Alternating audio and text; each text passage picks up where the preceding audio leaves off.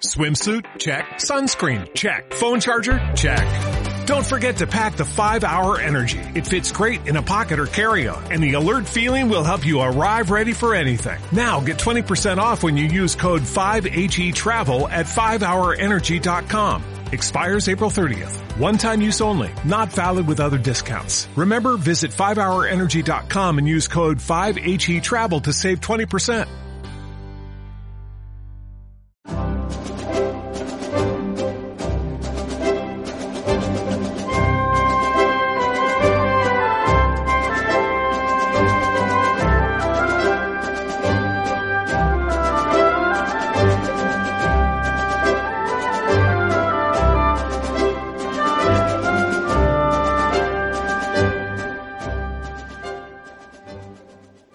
Amigos, bienvenidos a un nuevo programa de Libertad Constituyente Televisión.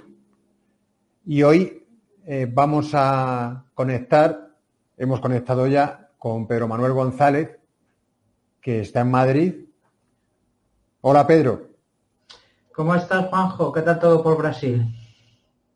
Muy bien, muy bien, todo va, todo va bien. Deseando haceros una visita dentro de poco. A ver si es verdad. Y, y nada, pues si, si os acordáis, la, en, el, en, el, programa anterior hablamos de, de, o en programas anteriores, porque creo que llevamos como este parecidos dos. Sí. Eh, dedicamos el primero a, a, contar lo que era detalladamente la libertad política y el, luego el siguiente a, a explicar el proceso para, para conseguir la libertad política a través de, de un periodo de libertad constituyente.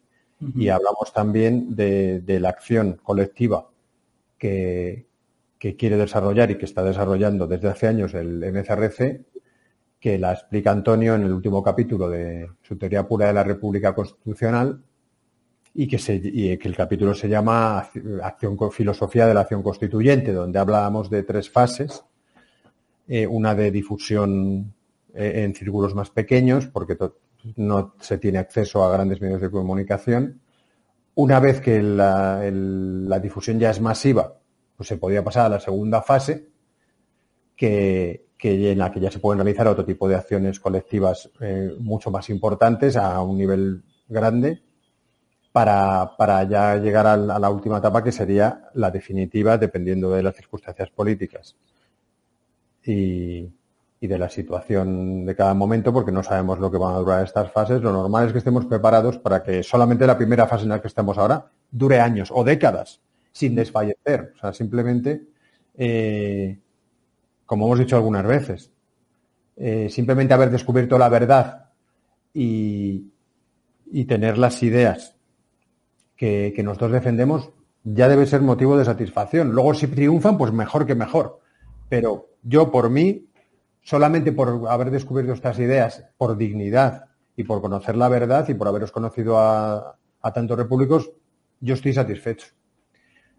Así que, eh, bueno, no, no quiero, porque enseguida aquí nos distraemos, ¿no? ¿Verdad, Pedro?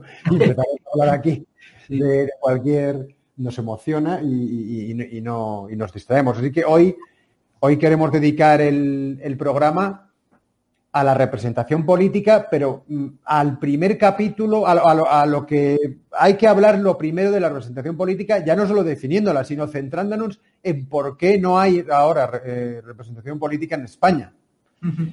eh, ya hablamos eh, en, en, bueno, hemos hablado en millones de programas, de ahí, sobre todo Antonio y, los, y en sus libros, y tú, en tu libro La justicia en el estado de partidos, sobre la representación política, que es uno de los requisitos de la democracia. El otro requisito, como sabéis, es la separación de poderes y la independencia judicial, de la que hablaremos, lo desarrollaremos detalladamente eh, en próximos programas.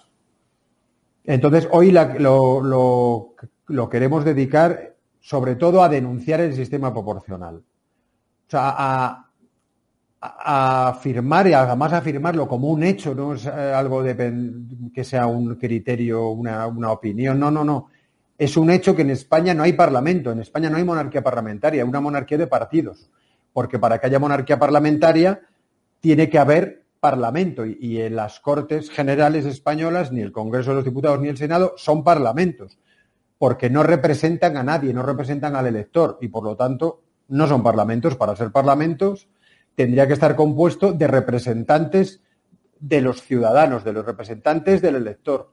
Es, la única manera de que exista representación.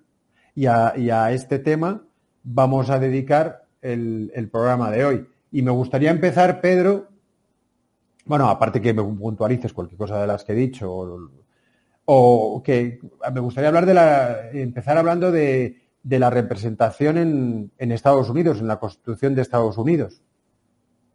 Sí, bueno, eh, a ver, mm, en primer lugar, Estados Unidos es tributario naturalmente del, sistema parlamentario del Reino Unido.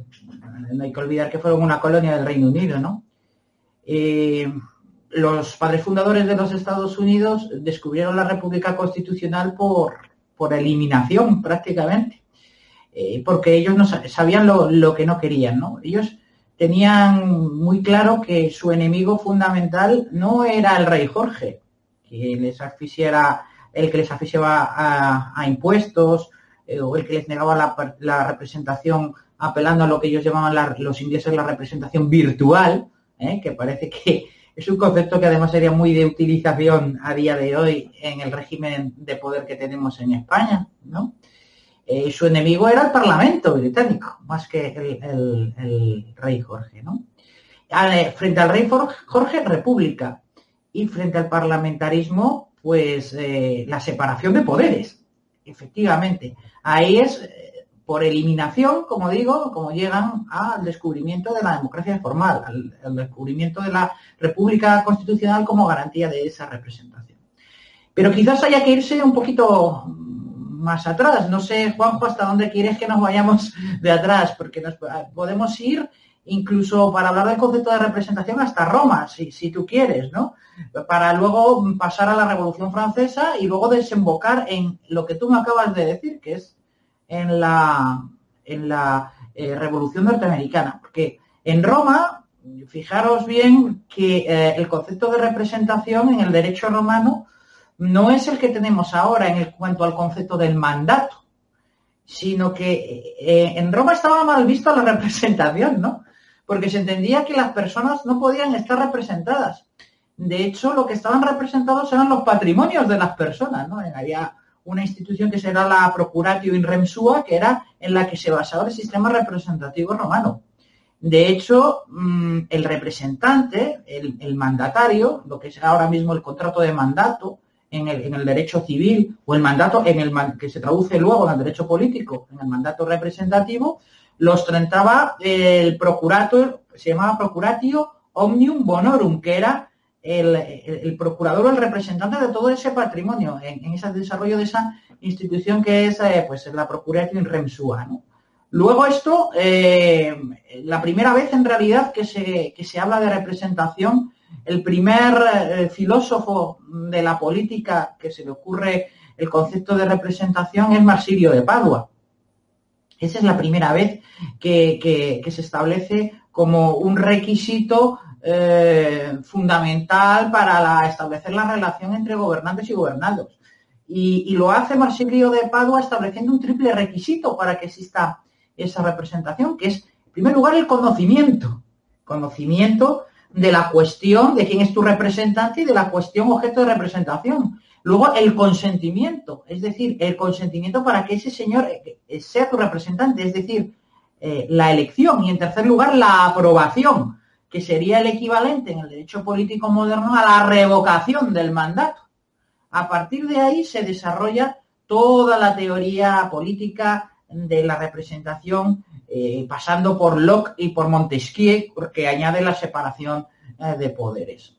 Todo esto en la, en la Revolución Francesa, cuando ya se establece como un requisito de esa ficción rusoniana que es la soberanía popular, en la Revolución Francesa sufre un vuelco, que Antonio García Trevijano lo explica muy bien y Adrián Perales cuando desarrolla la parte de la Revolución Francesa también en programas de Radio Libertad Constituyente, cómo es la, destrucción del principio representativo por el cual personas representan a distritos, a personas en definitiva, y, es decir, la, persona representa la colectividad, la colectividad nunca puede representar a, la persona, ¿no?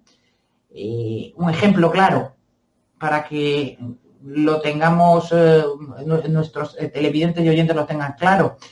Por ejemplo, en una sociedad mercantil, quienes representan a los, a, los socios es su consejo de administración, las personas que tienen ese mandato para hacerlo, pero no al revés. pues en, la transpolación al derecho político nos daría lugar a lo que es el verdadero y correcto sentido de la representación. De hecho, en la, Revolución Francesa, a, través principalmente de las ideas de Rousseau, y concretamente quien las asume y, la practica políticamente es el abate Sieyes, cuando eh, se produce un salto cualitativo, ¿no? Que, dice el abate Sieyes, que es en el momento en que el diputado de distrito resulta eh, elegido por, por, su distrito, debe ser porque era cura, algo de esto a lo mejor tiene que ver, porque es verdaderamente un milagro equiparable al de la transustanciación de la misa, ¿no? de, de que el pan se convierta en el cuerpo de Cristo y el vino se convierta en la sangre de Cristo, el diputado, de la misma manera para Sieyes, cuando resulta elegido un diputado de distrito, deja de representar al distrito y representa de repente a toda la nación. Esto es uh, un salto realmente cualitativo eh, que, es muy importante ¿no? tener en consideración. Eh, en Estados Unidos, sin embargo, eh, digamos que lo que esa modernidad de Rousseau frente a Montesquieu y Locke y las ideas de Marsilio de Padua en origen se, conservan y se conserva esa representación eh, de distrito. Es decir, existe un, miedo al terror de la Revolución Francesa y a la Revolución Francesa, ¿no? Y eso sí que lo conservan como los, eh, como sus, eh, digamos, la potencia de la que se liberan, que es el parlamentarismo inglés. Pero se dan cuenta del gran potencial de la separación de poderes. Una curiosidad, si me permites. Por eso, por eso, en Estados Unidos, Juanjo, los dos partidos hegemónicos que son de la sociedad civil, que es el Partido Demócrata y el Partido Republicano, la palabra demócrata viene asimilada a las ideas modernas de la Revolución Francesa, mientras que el Partido Republicano viene a la eh, asimilación eh, del sentimiento revolucionario original y constitutivo de, la Revolución norteamericana. Es decir, la de palabra demócrata no tiene el mismo sentido aquí, como no tiene el mismo sentido la palabra liberal, ¿no? Eh, son, son, significados totalmente distintos. Y este sentido de la democracia, como decían en la Revolución Francesa, era mal visto por los norteamericanos, que lo veían como eh, un populismo desaforado y sin ningún tipo de control. Y en eso sí que mantienen esas esencias del principio representativo eh, original, ¿no?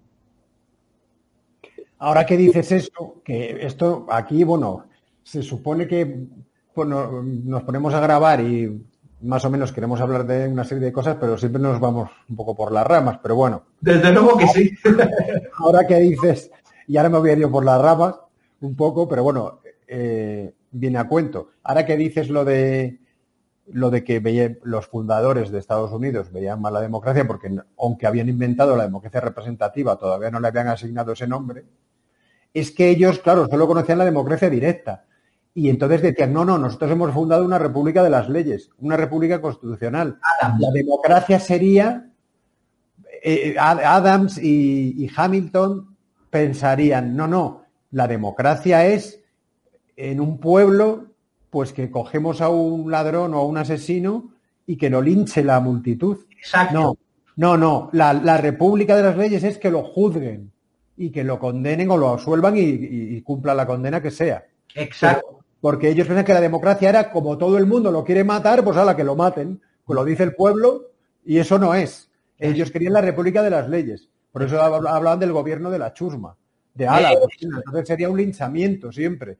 Entonces, eh, eh, porque era la democracia de, masas, o no, en cambio fundaron la democracia representativa, que y, luego ya es el siglo después, o por ahí sería a finales del 19 tal, cuando ya ellos empezaron a hablar de democracia también. Aunque bueno, eso es un tema del que hablaremos en otro programa, porque estamos empezando a poner las bases en lo por donde hay que empezar, que es denunciar el sistema proporcional. O sea, hoy hemos quedado aquí para, para denunciar al sistema proporcional. O sea, no para decir que el sistema uninominal mayoritario es mejor. No, no. Es que la cosa no es que sea mejor. Es que es el único sistema que permite la representación. Lo que quiere decir es que el sistema proporcional la impide.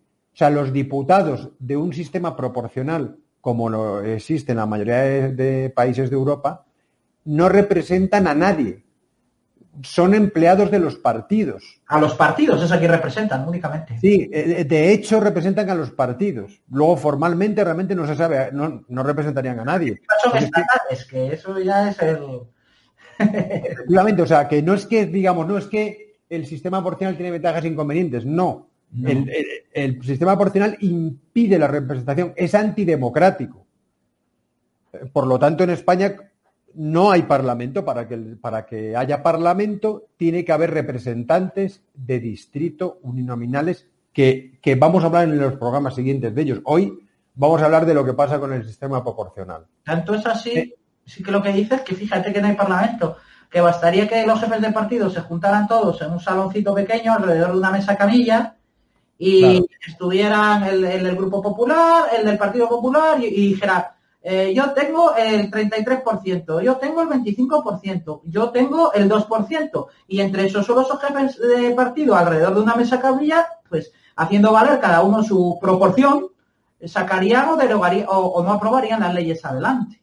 Esto tiene que darse cuenta pues todo el mundo que, nos escuche, ¿no?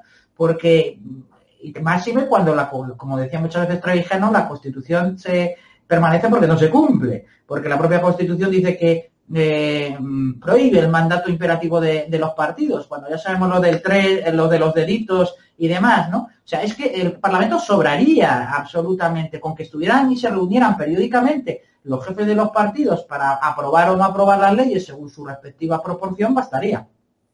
Claro, sería en vez de, en vez de Congreso de los Diputados, pues podría llamarse con un nombre adecuado a su verdad, que es Consejo Supremo de Jefes de Partido. Y ya es como, es como debería llamarse. No, no, Cortes ni Congreso de los Diputados.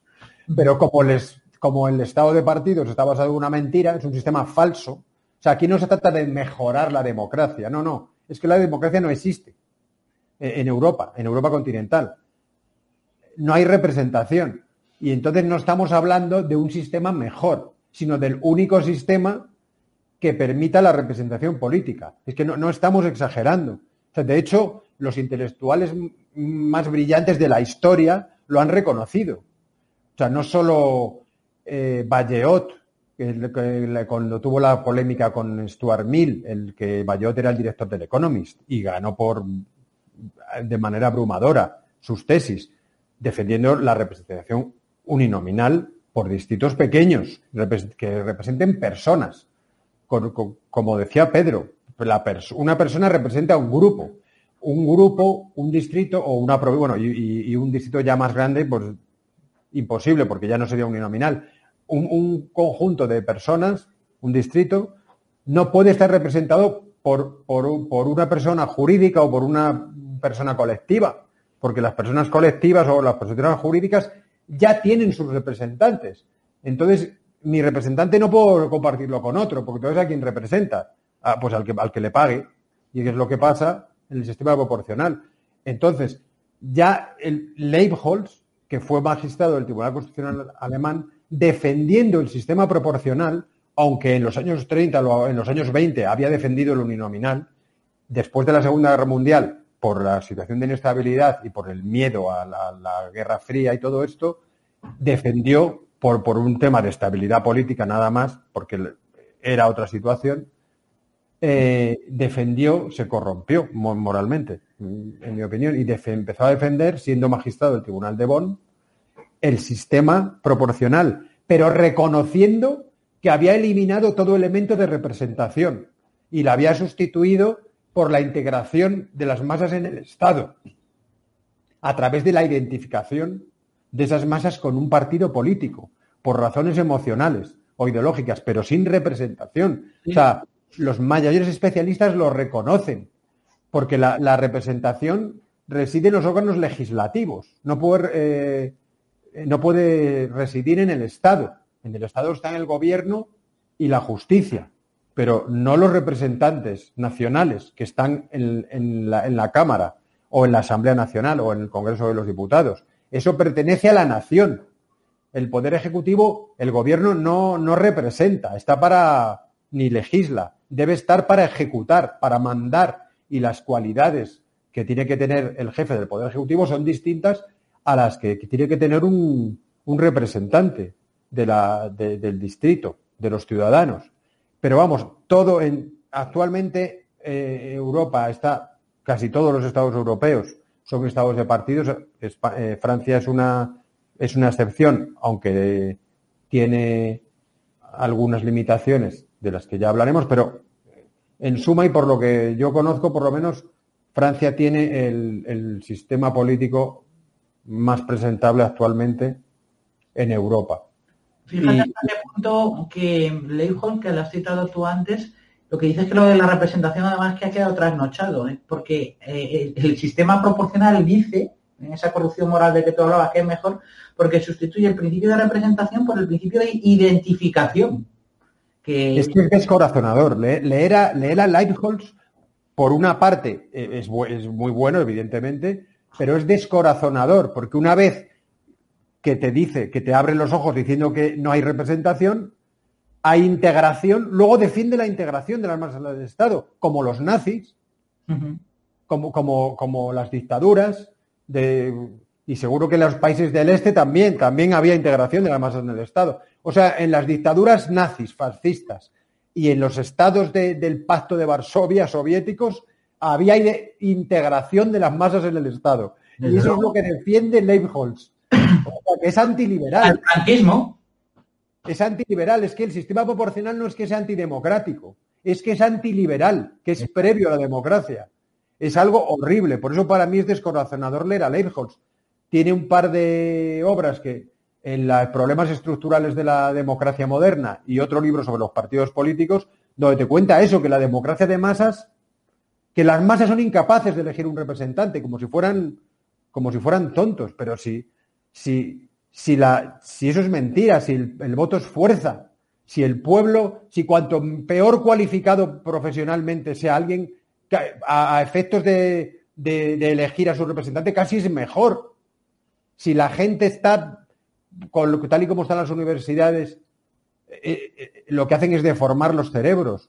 O sea que un, seguramente, pero un socio de uno de esos despachos de abogados tan importantes que conocemos de Madrid, como Garrigues o, o, cualquiera de estos, seguro que elige peor a su representante que a lo mejor que un trabajador cualquiera. Pero si es mentira que el nivel profesional o incluso la inteligencia mm, mejoren las habilidades de las personas para elegir a su representante. ¿Sabes por qué es también? Porque tampoco saben cuando se dice, pero yo digo muchas veces, no sé si a ti te pasará también, que cuando, cuando dice, joder, es que esto, hay algunos que no tenían que tener derecho a voto, porque este tío, o cómo puede valer lo mismo el voto de un tío que tiene tres carreras que, el de este que no sabe ni leer ni escribir. estas personas que dicen esto es que no entienden que la democracia es la ciencia del poder y es la manera de canalizar la fuerza la fuerza social de reconducirla, separando los poderes del Estado, transformando la potencia estatal en, poderes separados, porque de lo que se trata es de...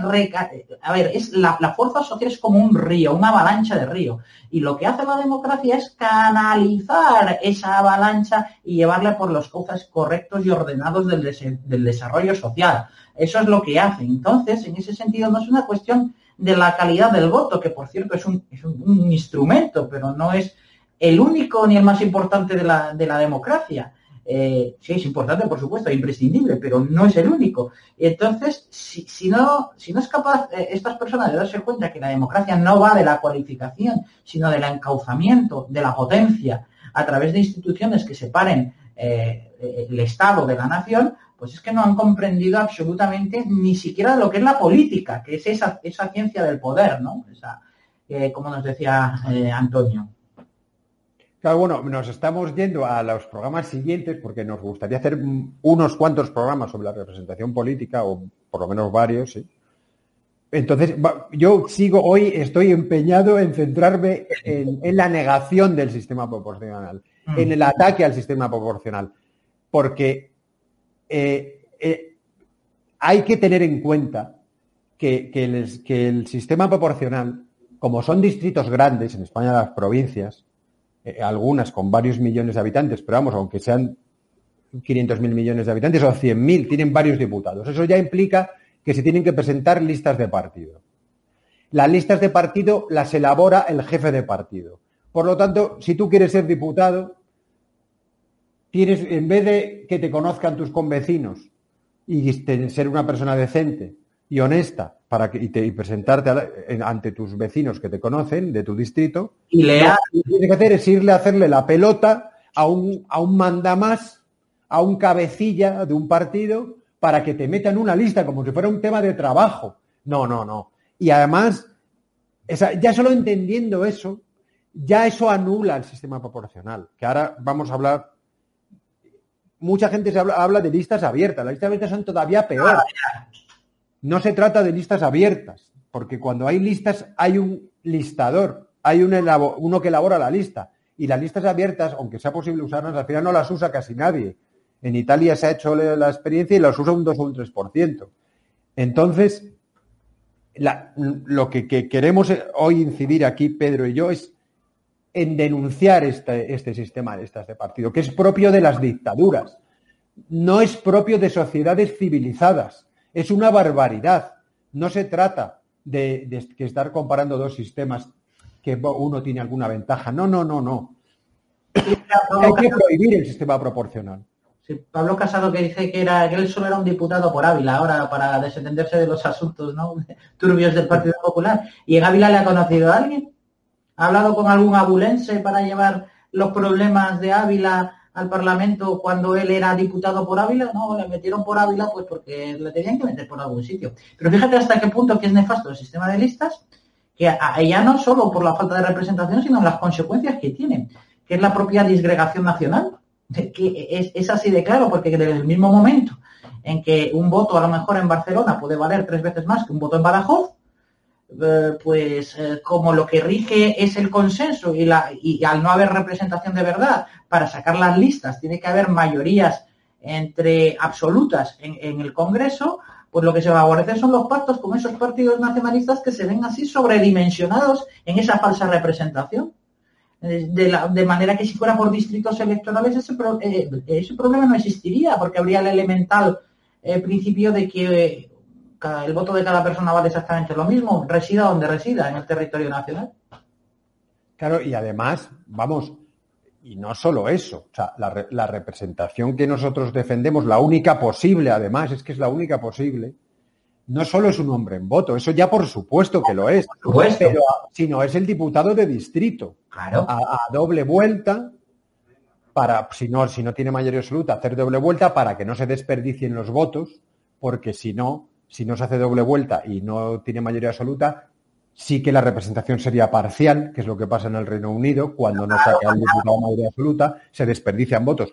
Pero en el sistema eh, de diputado de distrito uninominal no se desperdician votos, si se plantea bien, como dicen muchos defensores de la representación proporcional, que, que dice que es que no están representadas las minorías. Es que no se trata de elegir entre una representación mejor y peor. Se trata de elegir entre la representación y la no representación. aquí hay unas falacias del sistema proporcional que te dice que representan las ideologías, representa todas las sensibilidades presentes en la sociedad. Es mentira, primero, porque las ideologías ya han convergido, además de que todas son parcialmente falsas, han convergido a una ideología prácticamente única y el que, y el que no haya convergido una vez que entra en el Parlamento, o en el, el, bueno, en el Parlamento no, en lo que tenemos aquí, traiciona sus ideologías. O sea que para qué vale que el sistema proporcional represente, como si fuera una encuesta del INE o del CIS, los porcentajes ideológicos de la sociedad, pero si eso no vale para nada, si eso se debe de a través de la representación de distrito porque es la única. Ah, ¿Por qué la, mayoría de ahora mismo de los que yo en redes sociales y medios de comunicación critican nuestra propuesta de sistema uninominal de distrito defienden a partidos obreros o que ellos consideran partidos que defienden a la clase trabajadora, que al final la traicionan siempre, como tenemos ya varios ejemplos, por lo menos tres, que, que son defensores del sistema proporcional, porque como tienen el 15% de votos o el 20%, quieren tener el 15% o el 20% de diputados. Pero si eso no vale para nada, si lo único que vale es para que esos partidos traicionen a sus electores, a sus votantes, a los que votan listas, porque lo único que hacen es meterse en el Estado, pactar eh, con los otros partidos, con los partidos opuestos a su, a su ideología, o, teóricamente opuestos, porque luego al final son todos eh, una oligarquía política, y, no sirve de nada. Por lo tanto, la opción no es entre la representación proporcional y la mayoritaria, es entre tener representantes y no tenerlos, porque si quieres representar ideologías, hay que renunciar a la representación del elector. No se puede, hay que elegir. Si quieres representación política, no puedes representar ideologías proporcionalmente, porque eso produce una oligarquía que se eterniza en el poder del Estado. Entonces hay que elegir. O sea, no puedes comerte un chuletón y que sepa chocolate. O comer chocolate o comer chuletón. Yo propongo el chuletón, que sería equiparable a la, a la representación uninominal, que es la única posible. El chocolate también está bien, pero es para otras cosas y además produce caries y tal, y está adulterado. Entonces, eh, eh, eso es así. Esas falacias del sistema proporcional que dicen, no, es que vosotros queréis que se implante el sistema uninominal mayoritario para que así solo ganaría todo el PSOE y el PP. Todos los es que no, es que con el sistema de representación de siempre, que es el único que se ha concebido de auténtico, no, no habría los políticos que hay ahora. Es que atraería, surgirían otro tipo de políticos completamente diferentes. No, no estéis pensando en que seguirían en el Parlamento Sánchez o Casado o Abascal o, Iglesias. No, no, no. Es que esa gente ni existiría en la política, porque el sistema representativo, de representación uninominal, el único posible, atrae a las personas honestas, a las que están ligadas por la lealtad con sus electores de su distrito. Entonces, ni, siquiera existirían eh, estos personajillos y secuaces que hay ahora. De hecho es que además el sistema de representación, eh, el único posible, que es el uninominal de distrito, eh, conlleva también otra cosa imprescindible, que es eh, la civilización de los partidos. Claro, porque los partidos, por ese sistema de integración de masas que hablabas tú antes de Leihold, ¿cómo se integran las masas en el Estado? Pues a través de unas ramificaciones que salen del Estado, del Estado hacia los gobernados que son los partidos políticos, que digamos como son como las mangueras de esa integración de masas, o es, esas escaleras que llevan a, a esa integración de masas, son partidos políticos que salen de ellos, ¿no? O sea, que salen de ellos, exactamente. Entonces, claro, si ah, en el sistema mayoritario de distrito y nominal es absolutamente impensable que existan partidos eh, pagados por el Estado. Eh, sino tan solo con, las cuotas de sus propios afiliados. Y además no tendrían un poder de relevancia constitucional como les da expresamente el texto del 78, ¿no? Eh, y eso es importantísimo, ¿no? Por ejemplo, en Estados Unidos, y volviendo a, lo que preguntabas al principio, los partidos políticos se convertirían, eso no significa que haya que prohibirlos. Por ejemplo, allí lo que son son realmente plataformas electorales que prácticamente desaparecen de la vida política en los periodos eh, de entre elección y elección. Eh, es decir, no es extraño ver que un candidato se ha presentado por varios partidos y no porque sea un chaquetero o un tráfuga, como ocurre cuando los partidos son estatales, sino porque son plataformas que eh, ayudan a ese candidato o le dan el soporte del partido para una carrera electoral y prácticamente desaparecen de la vida de la vida pública hasta la siguiente elección. Son partidos que pertenecen a la sociedad civil, nacen de la sociedad civil para impulsar a personas al gobierno o a la representación legislativa. Aquí es al revés, son desde arriba esos tentáculos del Estado, que son los partidos políticos, los que captan a las personas para subirlos e instalarlos en ese propio Estado. Claro, claro, y de hecho los partidos no han inventado la democracia, la democracia ha inventado a los partidos. Y los partidos no son imprescindibles, lo que son es inevitables por la libertad de asociación, pero tienen que estar sujetos a la ley. Y en el estado de partidos, con el sistema de proporcional, están por encima de la ley. Los partidos en el estado de partidos están por encima de la ley. Hay que sujetar los partidos a la ley. Y la única manera de sujetar los partidos a la ley es, lo primero, eliminando el sistema proporcional, que eso sería un objetivo parcial, pero ahora ves el primero. Lo primero, quiero concentrar hoy los esfuerzos de este programa en denunciar el sistema proporcional. Eh, ya sabéis que, la democracia tiene otros requisitos, pero es que si acabas con el sistema proporcional, acabas, lo decía Antonio García Trevijano, acabas con el 90% de la partidocracia. El otro 10% es la financiación pública de los partidos. Si acabas con, la, con, la, con el sistema proporcional y con la financiación pública de partidos, acabas con el 100%. Ya no hay partidocracia, fijaros, ¿eh? Luego ya tendremos otras eh, reglas que establecer. Pero ya, ya no existiera la partidocracia. Porque además, acabar con el sistema proporcional es un requisito para que se inicie un periodo de libertad constituyente porque durante el periodo de libertad constituyente no puede estar en vigor el sistema proporcional.